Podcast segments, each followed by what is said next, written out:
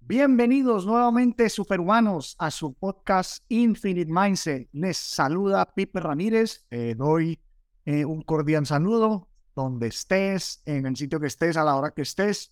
Eh, aquí con mi socio, compañero y gran amigo Blas Miliani. ¿Cómo estás, hermanito? Mi querido Pipe, un gusto saludarte a ti y a toda la, la audiencia, los, las personas que nos escuchan en los diferentes horarios y partes del mundo muy contentos pues de seguir compartiendo información de valor. ¿Cómo estás tú? Hermano, súper bien, súper bien. Por aquí eh, también, como tú dices, contento de poder llevar esta nueva temporada y compartir, pues no solamente los temas que nos apasionan, pero también los temas que nos duelen. Y creo que hoy traemos un tema de dolor para el mundo que se está hablando mucho, así es que listos para arrancar, mi querido Blas. Sí, eh, lo comentábamos hace unos minutos y es una palabra que ya está de moda y más que de moda es la como la protagonista al de los sueños de algunos y las pesadillas de otros y es la palabra recesión. Cuando escuchamos a veces esa palabra, a veces nos da miedo, a veces nos da inquietud, insomnio y muchas veces no entendemos qué es recesión, pero sabemos que es algo que asusta. Entonces creo que hoy podemos aportar bastante desde nuestra óptica, en nuestra experiencia, en entender, pues, eh, compartir nuestro punto de vista de qué es la recesión, qué la origina, ¿sí? ¿Por qué está pasando y por qué particularmente 2023 se perfila como un año de recesión?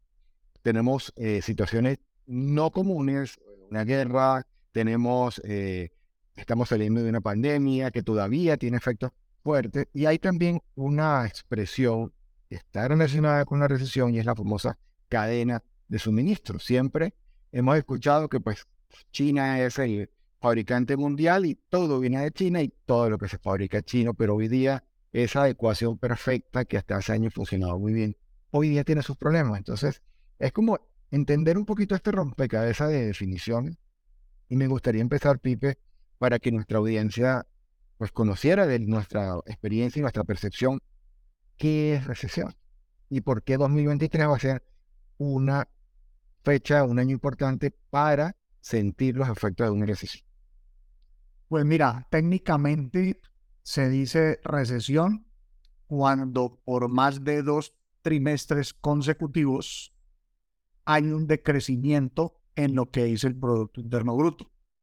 Y eso pasó el año pasado eh, con Estados Unidos, con Europa que son de los grandes motores.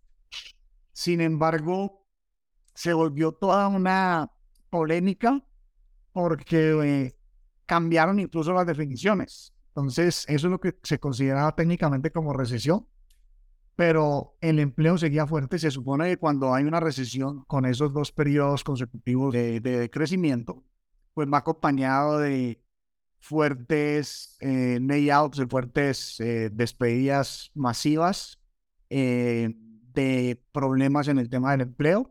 Entonces, pues esta vez está siendo diferente y si como dicen los expertos, porque aquí nosotros pues no nos consideramos expertos ni estamos dando consejos de, eh, ni nos pretendemos creer economistas, pero sí somos personas que nos informamos y, y, es un tema que a mí me ha apasionado, o sea, desde, desde la crisis del 2008 que fue la crisis que me hizo entrar en una bancarrota, pues me apasioné mucho por ese tema, en, en por lo menos entenderlo. ¿sí? Cuando buscas entender este tema, o sea, te das cuenta de muchas cosas que suceden en el mundo que a veces crees que, que solamente las cosas suceden en nuestro país. Y dijiste algo buenísimo, o sea, para, para muchas personas es una celebración, para otros es un pánico escuchar las palabras. Y, yo a veces digo, en nuestros países latinoamericanos, especialmente Colombia, yo escuchaba mucha recesión, en eso estamos, desde, que tengo uso de razón, pues porque nuestros países batallan con muchas cosas. Pero, pero sí, técnicamente, técnicamente es eso. Y la última vez que se dio una gran crisis importante que terminó en una crisis mundial, pues fue la del 2008 justamente. Fíjate que yo, pues, estábamos revisando el tema y el génesis, el origen de esta recesión, que se, se, ya se dijo que íbamos a vivir y que estamos viviendo en el 2023, ya lo profundizaremos a nivel global, tiene su punto de partida en el 2008, con la, famosa crisis que, eh, inmobiliaria que hubo en esa época, donde em, para acelerar o para frenar la economía, justamente eh, los bancos centrales del mundo utilizan la varita mágica que tú lo has comentado en varias de tus intervenciones y es imprimir dinero. Y la impresión de dinero tiene como objetivo, ellos imprimen dinero y a la vez bajan los intereses. Y eso es intencional porque al bajar los intereses el dinero es más barato, entonces hay más créditos, por lo tanto hay más gasto y más inversión y la economía tiende a subir porque hay más consumo. Entonces estuvo funcionando hasta más o menos un periodo del, entre el 2009 y el 2018 funcionó así. Y es un ciclo, y es un ciclo normal donde cuando la economía, ellos lo llaman, está recalentada, es decir, que está con un crecimiento muy importante, comienza a haber inflación porque el consumo sigue creciendo.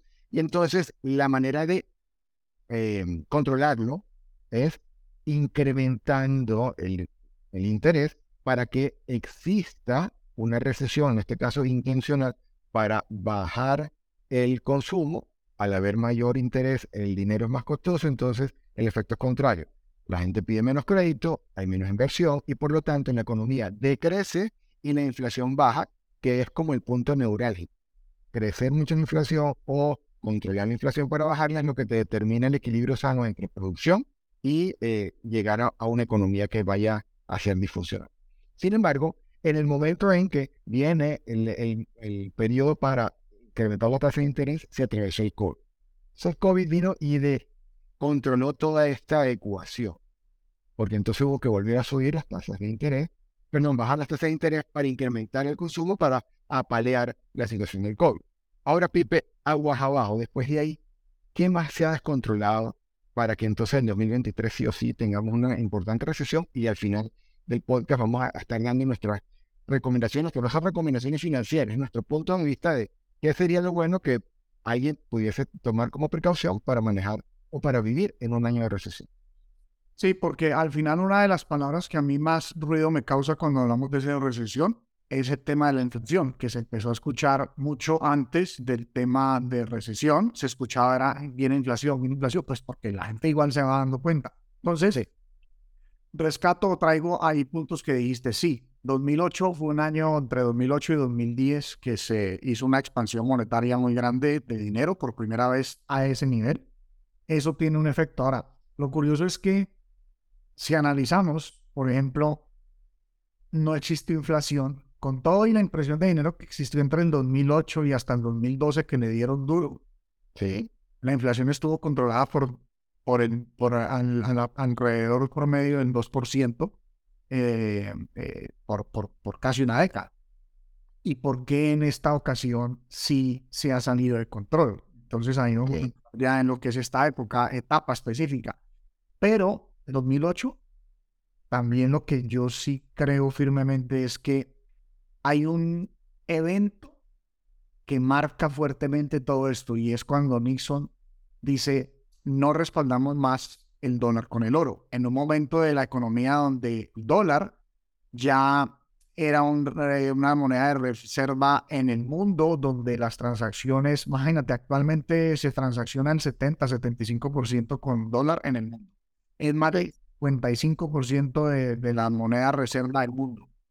Entonces, para ese momento ya estaba muy posicionado el dólar y el hecho de quitar, y, esto creo que es algo que le puede servir a las personas que estén escuchando esto, es que el tema del dinero duro, como se conoce el oro y algunas otras formas de dinero duro, es que tiene un costo de producirlo. O sea, el, tema de que el oro valga más allá de que sea un metal bonito para lucir o que sea un conductor de electricidad, es que como cuesta obtenerlo, pues digamos que en eso se basó la historia de la humanidad, en lo que fuera escaso y difícil de conseguir y me costara, me tuviera un costo por yo obtener, pues eso nos servía para canjear y obviamente llegaba a, un tema de escasez. Digamos, por más de que quisiéramos sacar ya el doble de toneladas que existen en el mundo de oro, pues no es posible porque más o menos extraer un 3%. Entonces, ese fenómeno es bien importante Y si lleváramos eso un pedazo más atrás, un único evento que menciona es la creación de los bancos centrales y las reservas federales del mundo, que sobre todo en 1913 centrales existen desde los años 1500 o por ahí, pero la Reserva Federal juega un papel importante. O sea, había un banco central americano, pero la Reserva Federal juega un papel muy importante en ese momento de la creación y coloca unas políticas monetarias de las cuales muchas de ellas difiero como funcionan en día, pero bueno, vamos a dar esos dos puntos y, y sí tener bien presente este del oro. Entonces, esa parte del 2008, ¿por qué no hay inflación del 2008, 9, 10 al 2019, 20? ¿Por qué la inflación se mantiene controlada y por qué ahora se descontrola? Ok. Y aquí es donde va el tema. Tú mencionaste, pues claro, tienen que echar como un reversón la Reserva Federal porque entra el COVID y realmente en el COVID es que podemos evidenciar lo que es esa ruptura de la cadena de suministros. ¿Por qué? Porque el mundo se para. Y una, y una frase que me encantó, porque muchos de los puntos que estoy mencionando hoy vienen de un libro que en estos días lo colocaba por ahí por Instagram, Sold Out, para que está solamente escuchando de James Enrica, un economista y un analista de todo este tema macroeconómico muy interesante. Eh, señor que pues por su experiencia y por tiempos que ha vivido, él está sobre los 70, entonces digo, la trayectoria que él tiene también de entendimiento de crisis me parece extremadamente importante. Y él tiene una frase donde arranca el libro y me dejó a mí mucho pensando y él dice es, la cadena de suministros no es parte de la economía. La cadena de suministros es la economía. economía. Eso me hizo un revuelo porque a veces queremos poner la cadena de suministros como una parte de la economía y realmente si tú te pones a analizar eh, un ejemplo, suena un despertador de tu teléfono y ese teléfono fue fabricado en China o en India y ese teléfono tiene partes de Japón, eh, tiene partes de Alemania, tiene partes de Sur Corea, la propiedad intelectual puede ser americana. O sea, si tú te vas detalle por detalle de cada parte, o sea, un iPhone podrías decir, tienen productos de 46 países de tres continentes o cuatro continentes. Entonces, es impresionante. la zona hay una alarma, o sea, porque si te levantas y te tomas un café y de pronto no, porque no estás en Colombia, sino que estás, eh, no sé, en Arabia Saudita y entonces es un café colombiano. Entonces, imagínate la cantidad de procesos fertilizantes de ese café para que el café llegara al empaque. O sea, si te pones a analizar cada cosa, tú dices, no jodas, o sea, esta de la caja de suministro es una vaina bien compleja que la volvimos súper compleja por un principio importante, por un principio de decir que sea el mejor costo para el consumidor, en teoría. Entonces, em, eso viene sucediendo, esa cadena de suministros como la conocemos ahora, viene sucediendo de los años 90 al año 2020. O sea, digamos que esa cadena de suministros, si la llamáramos la 1.0, eh, globalización, pues ha funcionado funcionó perfectamente por 30 años, pero obviamente entra el COVID y crea esa gran disrupción, pues porque se atoran contenedores, o sea, empiezan a suceder una cantidad de fenómenos. O sea, que funcionó tan bien por 30 años que ya muchos entendimos que es que esto viene de China y es fácil enviarlo desde allá, era lo que manejábamos.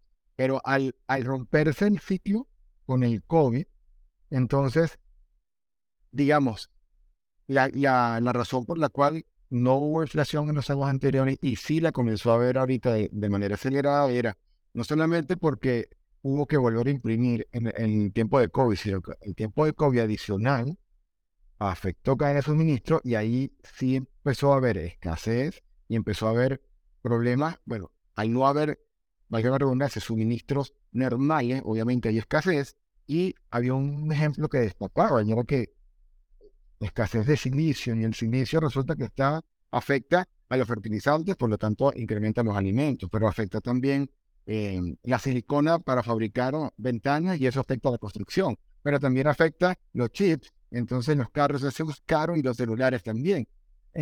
digamos entonces que esa mezcla de COVID que evita que haya un incremento en la tasa de, en, de interés y adicionalmente adicionamos, le sumamos el inconveniente con la cadena de suministro porque se paran los puertos, se paran los aeropuertos, crea entonces esta desestabilización, ese incremento de la inflación y la recesión de 2023 sería entonces como una manera eh, no voy a decir desesperada, pero como una manera eh, de buscar impacto para frenar sí o sí esa inflación.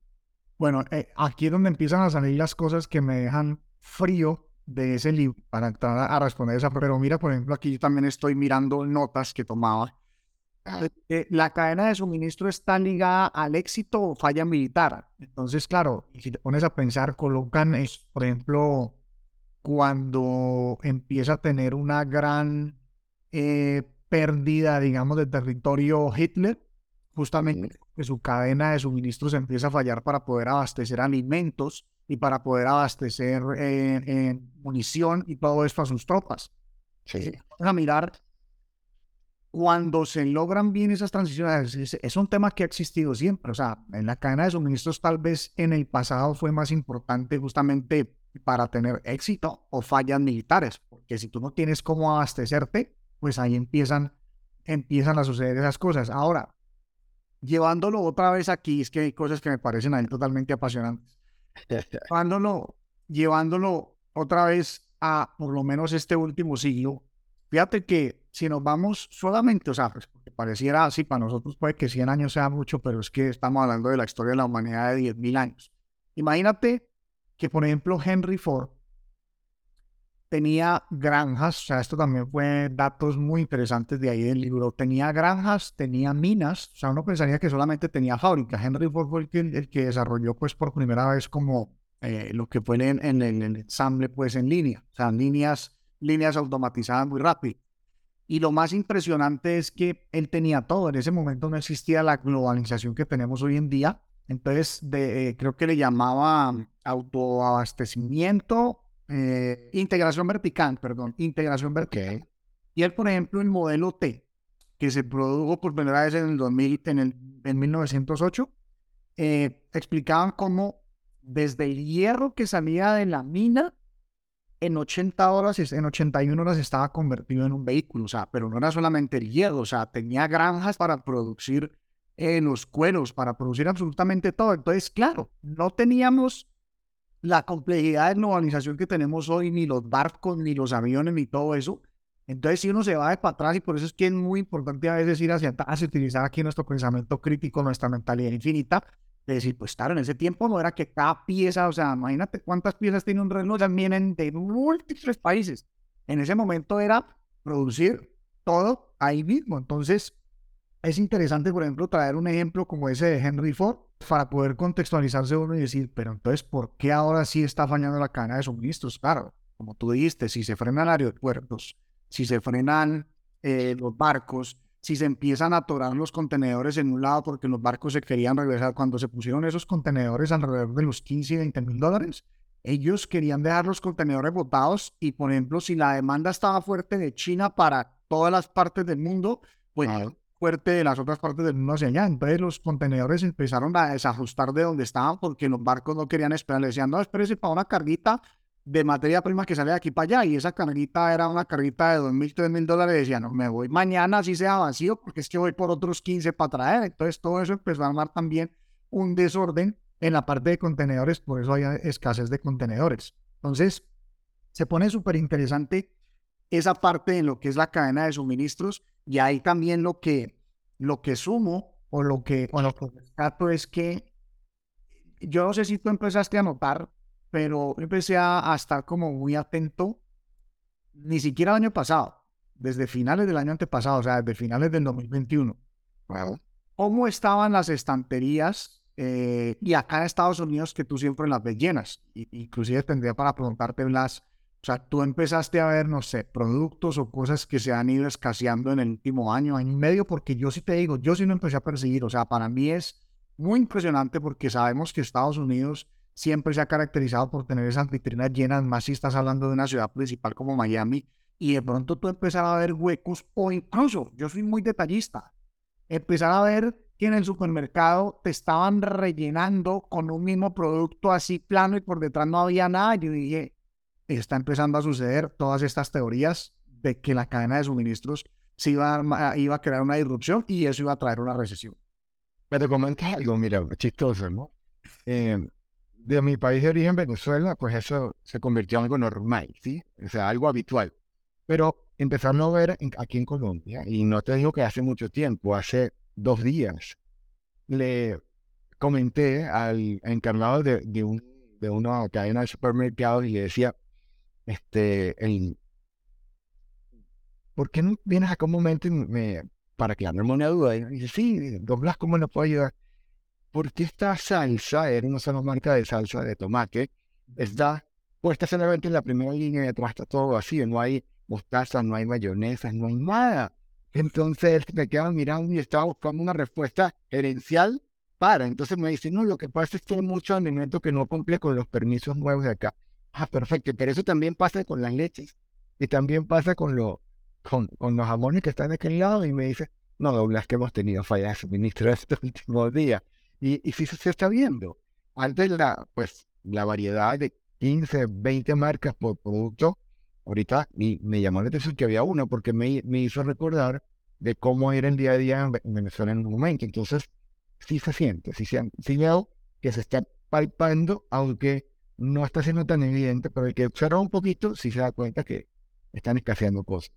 Y ojo, hay que tener en cuenta algo, o sea, a veces cuando hay noticias distópicas de hambruna, hombre, hay que pensar en varias cosas.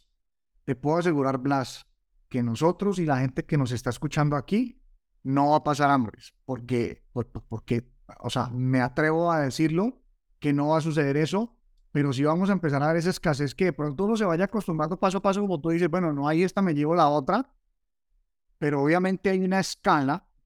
El mundo en las últimas décadas ha superado mucho este tema. Bueno, así ha sido uno de los datos que yo hablo, inclusive en las conferencias cuando es entre de Francia, y que ha, caído drásticamente. Sin embargo, más, ahora que sigamos entrando aquí en este pedazo de la cadena de suministro, vamos a ver cómo hay países que tienen una dependencia muy grande de Rusia y Ucrania, que obviamente entran a jugar un papel importante. Lo que tú decías del silicio, principalmente como materia prima, es porque Rusia y, Ucrania producen una gran cantidad. Entonces, ahora, como dándole una, redondeando ahí un poco el tema y la idea y lo que empieza a diferir eh, este señor James Ricks, eh, Rickards eh, de la teoría de que los bancos centrales aceleran y desaceleran la economía, que sí es cierto que les funcionó muchos años, pero esta vez no les está funcionando, porque por más de que ellos han buscado, imagina, tu vida de tasas de interés empezó a inicios del año pasado, y así les empezó a salir de control el tema de la inflación. O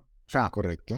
Creyeron que no iba a ser un tema y creyeron que la inflación la iban a desacelerar y fíjate, del mes pasado, además, Siempre hablamos los datos de Estados Unidos porque son los que más se obsesionan con por lo menos sacar datos. Cuando yo empiezo a mirar esos temas en Colombia, yo digo, hermano, no es posible. Allá ya están hablando de doble dígito, pero yo veo que hay cosas que están fuera de control porque además tenemos que entender que hay cosas que por devaluación de la moneda, pues entonces se ven aún más fuertes. Pero el tema es que calculaban que para el mes de enero bajara a 6.2 y no bajó, y mejor dicho, bajó 0,1, o sea, bajó de 6.5 que estaba en diciembre a 6.4, o sea, no está bajando a la velocidad que quieren, con todo y que las tasas de interés no tenían vida, pero por décadas no habían llegado a esos niveles, o sea, por los años 2000 no habían llegado a esos niveles. Entonces, es muy impresionante ver cómo ellos creen que les va a seguir funcionando, pero realmente aquí está sucediendo es un tema de una ruptura de, cadena de suministro, que aquí viene el otro dato que es de verdad bien impresionante. Una cosa es que el COVID lo evidencia y lo acelera, pero la raíz principal, y esto también con muchos datos que trae este señor, la raíz principal inicia con la guerra comercial entre Estados Unidos y China. Okay. Decía Donald Trump. Donald Trump, al tercer día de su mandato, firma una orden y le pone unos aranceles elevadísimos de arriba del 50% a los paneles chinos y a las lavadoras chinas. Fíjate que cuando yo oí eso, yo me quedé como en una sola pieza porque aquí hubo un corto de lavadoras. De hecho, las desarrolladoras grandes, tú sabes que acá los apartamentos y las propiedades se entregan con electrodomésticos. Correcto. Y una de las desarrolladoras más grandes con la que yo trabajo el tema de inversiones para mis clientes digo, no vuelvo a entregar con la secadora. Y ahí entonces, indagando un poco, me di cuenta que había un corto en el tema de lavadoras para el año 19 y 20.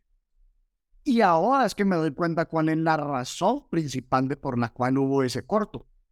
Realmente fue por un tema que empieza, como te digo, en la era Trump, donde empieza este tira y obviamente hubo una reacción de China, y de ahí para adelante hay muchos datos de ver cómo esto empieza 2018, 2019, llega la pandemia, y entonces la pandemia lo único que hace es evidenciar y acelerar todo este tema. Y empiezan a salir datos curiosos. Mira, por ejemplo, la Nutella, que es un producto que vende tanto en el mundo, que gusta tanto, con el que hacen múltiples. Pues la Nutella es hecha de los famosos hazelnuts, de las avellanas. Correcto. En español.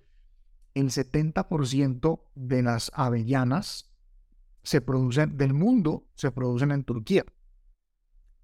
O sea, estamos a punto de ver un, un, corto en este tema de, las, de la Nutella.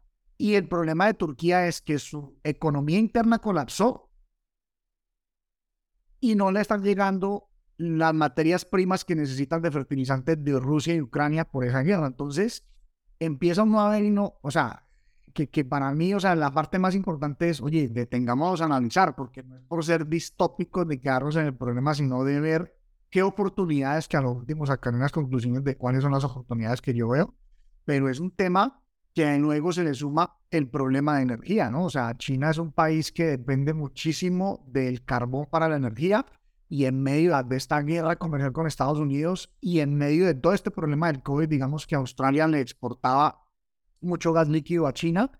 Okay y actualmente eh, eh, tienen diferencias porque Australia en algún momento me acuerdo que acusó a China por el responsable de la pandemia, entonces eh, no les pusieron, les dieron que no les iban a vender productos, o sea, para, principalmente para la parte de energía, entonces luego China les puso sanciones en el vino y otra serie de productos, pero te digo, lo que se ha vuelto es un tema que yo veo que es geopolítico y geoeconómico buscando posicionarse en, los bloques. Así es que ahora uno diría, ¿y cuál es la razón para la cual no se hayan, decíamos que por ejemplo en los datos del empleo no se ha visto este tema cuando ellos buscan, o sea, enfriar la economía, o sea, ofrecer el calentamiento, que fíjate, hoy en día estamos hablando de que de todo el GDP global del mundo, del, del Producto Interno Bruto, ya el 22% de la economía es digital. Entonces yo eso intuitivamente le decía a la gente, es que no es que el gobierno esté haciendo las cosas muy bien,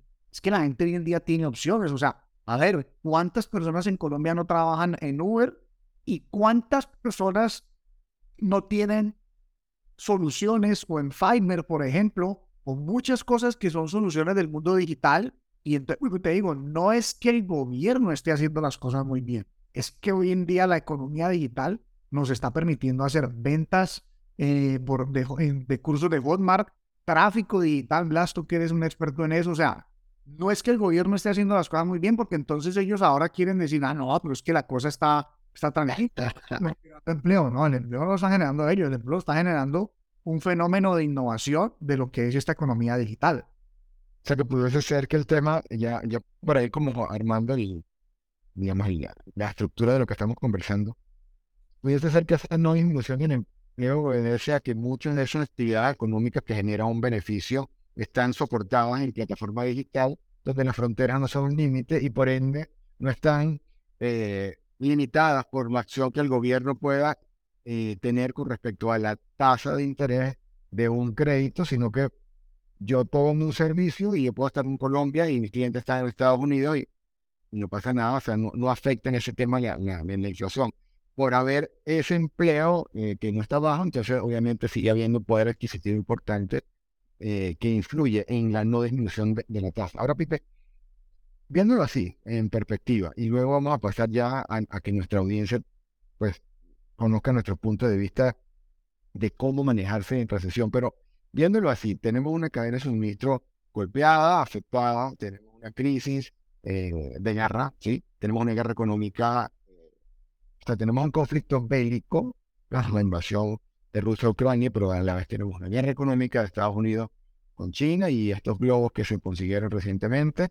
Y eh, estamos como, el mundo está revuelto, ¿sí? Porque también eh, desde China se exportaba a Europa y eso pasaba por una carretera por Rusia y esa carretera no, no, no, se utiliza por la, por la sanción, entonces ahora eso es marítimo y eso pues retrasa y encarece todo. Listo, ese es el panorama que tenemos. ¿Qué eso visualiza de repente con lo que dice el libro Soldado? ¿Qué, qué se percibe? ¿Cómo se va a ir acomodando eh, la, tanto la cadena de suministro como el tema de inflación en este 2023 y hasta los años que vienen? Mira, eh, él dice algo en lo que coincido muchísimo y es que esto va a ser una transición larga y dolorosa. Yo, desde que empezó la pandemia, dije, hmm, esta euforia que empezamos a vivir por esos incentivos de todos los gobiernos del mundo, porque todos se incentivaron, esto luego se va a venir de reversa muy fuerte. Y luego va a venir la transición dura por varias razones. Ese auge de lo del chat de GPT-3, GPT ¿no? O sea, todo lo ya. Ahora en 2023 es que está esto en euforia, todo el mundo hablando del tema y cómo crear contenido con inteligencia artificial. Pero esto es algo que estaba haciendo convergencia en 2020. Nosotros hemos hablado mucho de ese tema de la convergencia de las tecnologías y era evidente que iba a venir ese estallido. Entonces, lo menciono porque vienen cambios drásticos. No solamente son los cambios de la economía por cómo se están dando las cosas, por la guerra comercial, por la guerra entre Ucrania y Rusia que causa una mayor disrupción en el tema energético y en el tema de materias primas. Ellos son grandes proveedores sumados a los dos del mundo de trigo y de muchas materias primas muy importantes.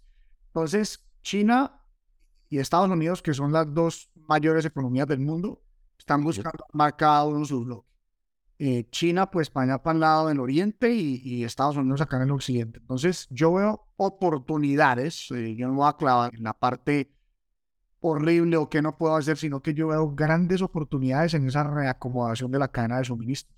Ok. Estados Unidos tiene una economía muy grande, inclusive bastante por arriba todavía en trillones de dólares, arriba del segundo país que es China. Eso no, o sea, por más recesión que haya, no va a dejar de existir un consumo. Entonces ahí veo grandes oportunidades y en eso, por ejemplo, México se ha posicionado mucho porque México venía tecnificándose. México, digamos, no le podía llegar, darle la talla a China, pero México hoy en día está muy posicionado. Hay muchas plantas que estaban en China que se han ido trasladando hacia México y esa es una de las razones por las cuales la moneda de México no solamente es la única que no se devaluó, del mundo ante el dólar, sino que se revaluó. Ok. ahí hay grandes oportunidades y pues en México está sucediendo.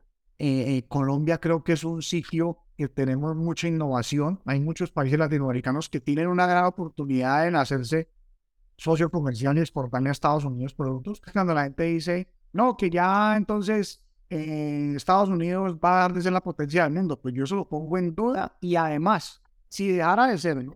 La, tercera economía más grande es la de Inglaterra, o está por ahí. Y Inglaterra dejó de ser la potencia, la potencia número ciento y pico de años o 100 años.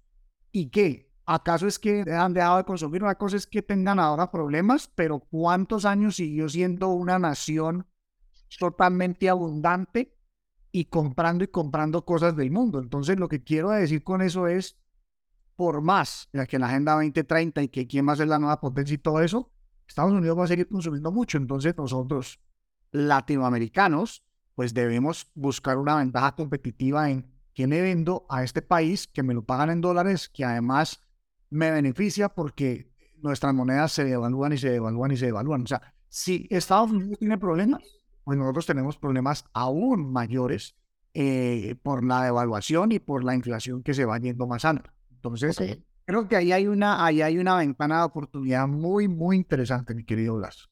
Perfecto, no, excelente. De, verdad que va muy al punto. Y, para manejarse eh, ya a nivel personal, para nuestra audiencia, ¿qué recomendación? Yo por ahí leía que pues, las tres recomendaciones más generales, una era pues, controlar los gastos. Obviamente, estamos en un momento donde el dinero es caro, entonces controlar los gastos solamente eh, utilizar el presupuesto personal, familiar o de tu empresa en, bienes y servicios que en realidad requieras para tu funcionamiento, que no es un momento de hipotecarte, no es un momento de pedir créditos a menos que lo necesitas para invertir porque eh, el dinero está caro ahorita, está costoso, y a la vez, así como sucede esto, también en esta época de recesión es un momento ideal para invertir inteligentemente y a largo plazo, porque eh, acciones de empresas estables pues tienden a ser un buen sitio para respaldar tu capital. Háblanos un poquito de esa parte, que desde nuestro punto de vista y percepción, esto no es un consejo financiero, no somos asesores financieros acá, pero ¿cómo vemos el tema para, para poder sortear un 2023 de recesión y no morir en el intento, como dicen por ahí? Ah. Dijiste algo clave y que me lo refuerza. Ahí estoy terminando de leer un libro que se llama Avoiding Risk, un contador que luego se volvió asesor financiero, que justamente dice eso, dice, estamos en una época que invertir no garantiza que tu dinero esté seguro y vayas a tener un alto rendimiento. Él le da muy duro a las acciones, eh, pues porque te venden la idea de que las, sobre todo cuando son portafolios manejados. Eh, en fees se te comen las rentabilidades. Entonces, él dice justamente es, mano, es que la gente no quiere ahorrar sino el 10%, si es que ahorran. ¿Y por qué no ahorrar el 30 o el 40 o el 50% de los ingresos? Entonces, okay. hay gente que dice, pero si hay cambio, es con lo que ingresa. Pues ahí es donde tiene que llegar los momentos de reinvención. Yo en algún momento de mi vida tuve que hacer una reingeniería y te digo, si hay algo que me ha tenido liviano los últimos días fue haber tenido que hacer esa reingeniería de gastos que de cierta manera, a pesar de que en los últimos dos años han subido un poco por temas de inflación, porque sí cambió un poquito mi estilo de vida, digamos que en 2017, 2018, sobre todo 2018 y 2019 para mí, fue llevar esos gastos a la mínima y más bien enfocarme en seguir subiendo los ingresos. Entonces, en tiempo de recesión es controlar los gastos, pero controlar los gastos es controlar los gastos y bajarlos y reducir absolutamente todo. Hay gente que no quiere pensar sino en el momento y lo que se disfruta en el momento y entonces de pronto no, pero hay que vivir. Y, pues yo creo que ese efecto post-COVID de que la gente estuvo muy encerrada, o sea, yo veo que hay, es más, sí está en data. Estados Unidos está en los niveles más altos de uso de tarjetas de crédito. O sea, está a punto de llegar a un trillón de dólares en endeudamiento de tarjetas de crédito. Cifra récord. Y eso no está bien, porque sí está bien de pronto pensar, no, uy, vea hermano, que es que llegó la pandemia y entonces, mire, la gente se muere y entonces hay que disfrutar. Sí, pero tampoco podemos irnos al otro extremo y entonces no eh, capitalizar dinero, porque en este momento creo que tener efectivo vale mucho dinero porque yo creo que en la parte más fea todavía de la caída del mercado accionario, de commodities, de cripto, de cualquier tipo de vehículo de inversión, propiedades, todavía no ha corregido lo que va a tener que corregir. Porque sin dinero, pues, ¿cómo vas a tener una oportunidad de, invertir en, en algo? Entonces, sí creo que el problema empieza por controlar los gastos, por hacer un plan donde te permita eh, obviamente elevar los ingresos y controlar los gastos, o sea, bajarlos, las dos cosas, que suban uno y que bajen otro. Y creo que es, es una de las formas que más pueden blindarte ante una recesión eh, y encontrar luego oportunidades, pues, porque todas las recesiones también tienen un piso y luego seguramente eh, vamos a ir a una euforia, pues saber manejarte en esos momentos porque pues eso es lo que es lo que Pipe Ramírez cree, considera y leyendo de muchos genios de todos estos temas. Pero resumiendo un poco lo que hemos hablado de este podcast, mi querido Pipe, hablamos primero del origen de, de lo que pensamos que puede, haber sido el origen de, la, de esta recesión que estamos viviendo y es pues, su génesis en el 2008, en esa crisis con la disminución de intereses y la impresión de dinero adicional para sobreponer el, la economía mundial en esa crisis. El ciclo natural se rompe eh, cuando viene el tema de la pandemia, obviamente, pero más allá de la pandemia per se es el efecto de la cadena de suministros. Hay una cadena de suministros que funcionó de manera importante y algunos dirían que perfecta por 30 años, pero que al romperse obviamente genera escasez en, en elementos importantes que afectan desde la alimentación, la salud, a, en lo la movilidad, el transporte, los carros, etcétera, todo lo que, lo que significa la vida diaria. Y en este momento estamos en un reacomodo general mundial que va a buscar una nueva realidad y que la, el control que hasta hace unos años venía teniendo los bancos centrales de que sube y baja la tasa de interés y es como el acelerador o el desacelerador de la economía mundial, hoy tiene un efecto disruptivo y es que mucha de la, del soporte financiero de mucha gente, nombró aquí un dato que me interesó, el 22% en economía digital. Y al ser digital rompe fronteras e incluso rompe los controles eh, tradicionales de los bancos centrales. Sin embargo, dijiste un dato que me parece sumamente importante y es que México y en general los países latinos tienen una oportunidad de oro. México la está concretando porque varias fábricas o muchas fábricas chinas están o, si, o ya están establecidas en México y México pasa a ser ese nuevo eh, suplidor de Estados Unidos que pagan en dólares. Y un dato importante, me gustaría que lo anotara nuestra audiencia, es que el peso mexicano fue una de las monedas que, lejos de devaluarse, se revaluó frente al dólar, comportamiento eh, contrario al de la mayoría de todas las monedas latinas. Esto es muy... De las tres recomendaciones, dentro de las más importantes, para que el presupuesto personal y de tu empresa, sobre todo el personal familiar, no se vea fuertemente afectado en este proceso, controla en una disciplina fiscal personal férrea, o sea, controla tus gastos, solamente de verdad e, eroga lo que necesitas y es un mal momento para hipotecarte, o sea, para pedir crédito, para endeudarte, a menos que sea lo que llaman la deuda positiva, que sea para producir. Y en, en este proceso pueden aparecer inversiones inteligentes que dijiste algo que también mi hermano lo repite y es que si no tienes el efectivo en la mano ante las oportunidades de compra, pues no vas a poder comprar. Sí, es sencillo. Pero lo suficientemente atentos y curiosos, decíamos, bueno, pero ¿por qué si también se imprimió mucho dinero en el 2008, se tuvo la inflación controlada, ¿por qué ahora? Entonces, ah, sí, la respuesta es eh, la cadena de suministros, correcto. Pero aquí va un, tema importante de entender más allá de la razón, porque ya estamos sabiendo que la inflación se está dando por el tema de la ruptura de la cadena de suministros. Pero este dato sí que también a mí me dejó frío. Ok. Resulta que en la Reserva Federal cataloga el dinero como en tres diferentes tipos, M0, M1 y M2. Ok.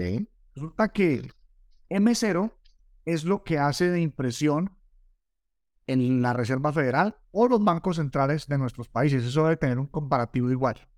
Entonces, aquí va el punto. Se imprimió mucho dinero en el 2008, 2009, 2010 y ahora también. ¿Y por qué antes había inflación y por qué no? Pero en M1 y M2 son dineros que crean los bancos. Este es otro dato que pronto le, interesa a la gente. Tú pones un millón de pesos en el banco, un millón de dólares en el banco y el banco puede prestar millones de pesos o nueve millones de dólares. O sea, por cada que tú pones, ellos pueden prestar nueve. Y eso es dinero que se crea. No que lo creen para ellos. Obviamente lo tienen que asentar en el libro de la Reserva Federal. Pero aquí es lo que te digo. La diferencia es que ahora no solamente sucedió esa impresión de dinero y es importante entender cómo sucede esa impresión de dinero, sino que sumado a eso fue ese tema de la ruptura de la cadena de suministros. ¿Por qué detallo eso? La gente uno dice, oye, ¿por qué está pasando esta recesión? Uno le pregunta, ¿por qué está pasando esta recesión? ¿Por qué hay inflación? Ah, porque es que los gringos están imprimiendo dólares a los pendejos. Pero esa no es la razón porque vuelvo y repito, ya tuvimos una gran impresión de dinero en 2008 y la inflación estuvo controlada al 2% anual, o sea, a lo que ellos quieren llegar. Ahora tenemos un problema gravísimo que es China buscar desacoplarse del occidente y Rusia, que para mí eso es obviamente parte de todo el plan como está funcionando Rusia en la guerra con Ucrania, o sea, retomando parte del territorio ucraniano que siempre lo consideraron ruso, pues obviamente altera todo este tema energético y de materias primas. Entonces, pues como tú dijiste, si es un, un momento de ajustar y apretar los, la, la, la, correa con el tema de los gastos, aumentar los ingresos y la economía digital, nosotros siempre lo diremos, son oportunidades. Economía digital hay demasiadas cosas, o sea, por donde se puede explorar. Y el tema de exportaciones hacia los Estados Unidos, o sea, hacia un sitio donde te paguen en dólares, sí, una potencia como Estados Unidos, pues me parece un campo de explorar bien interesante. Excelente, querido Pipe. Yo creo que hoy compartimos información de mucho valor, tanto a nivel global, a nivel histórico y a nivel personal y, y concreto de cómo hacer para que tu presupuesto pase en 2023 de la mejor manera. Entonces, mi querido Pipe, de verdad un gusto este podcast tan valioso y el cual vamos a compartir por todos los medios que, lo hacemos, por YouTube y por todas las plataformas de podcast. Y bueno, vamos a, a, saludar a nuestra audiencia y a invitarnos a que estén pendientes de nuestro próximo podcast, un próximo episodio donde siempre estamos buscando un tema que sea de impacto, que sea de valor y que le sume en diferentes aspectos a todas las personas que tienen la confianza de escucharnos y de eh, valorar lo que compartimos en cada una de, estas, de estos espacios comunicacionales. Mi querido Blas, un honor, un placer compartir aquí contigo. Eh, nos invitamos a que se suscriban, a que le den un comentario, un like. Y pues, hermano, eh, un saludo a toda la audiencia. gracias, Blas, por esta compañía, por esta charla. Y recuerden que en este canal vamos de extraordinarios a superhumanos. Nos vemos, mi querido Pipe. Saludos. Nos vemos, amigos.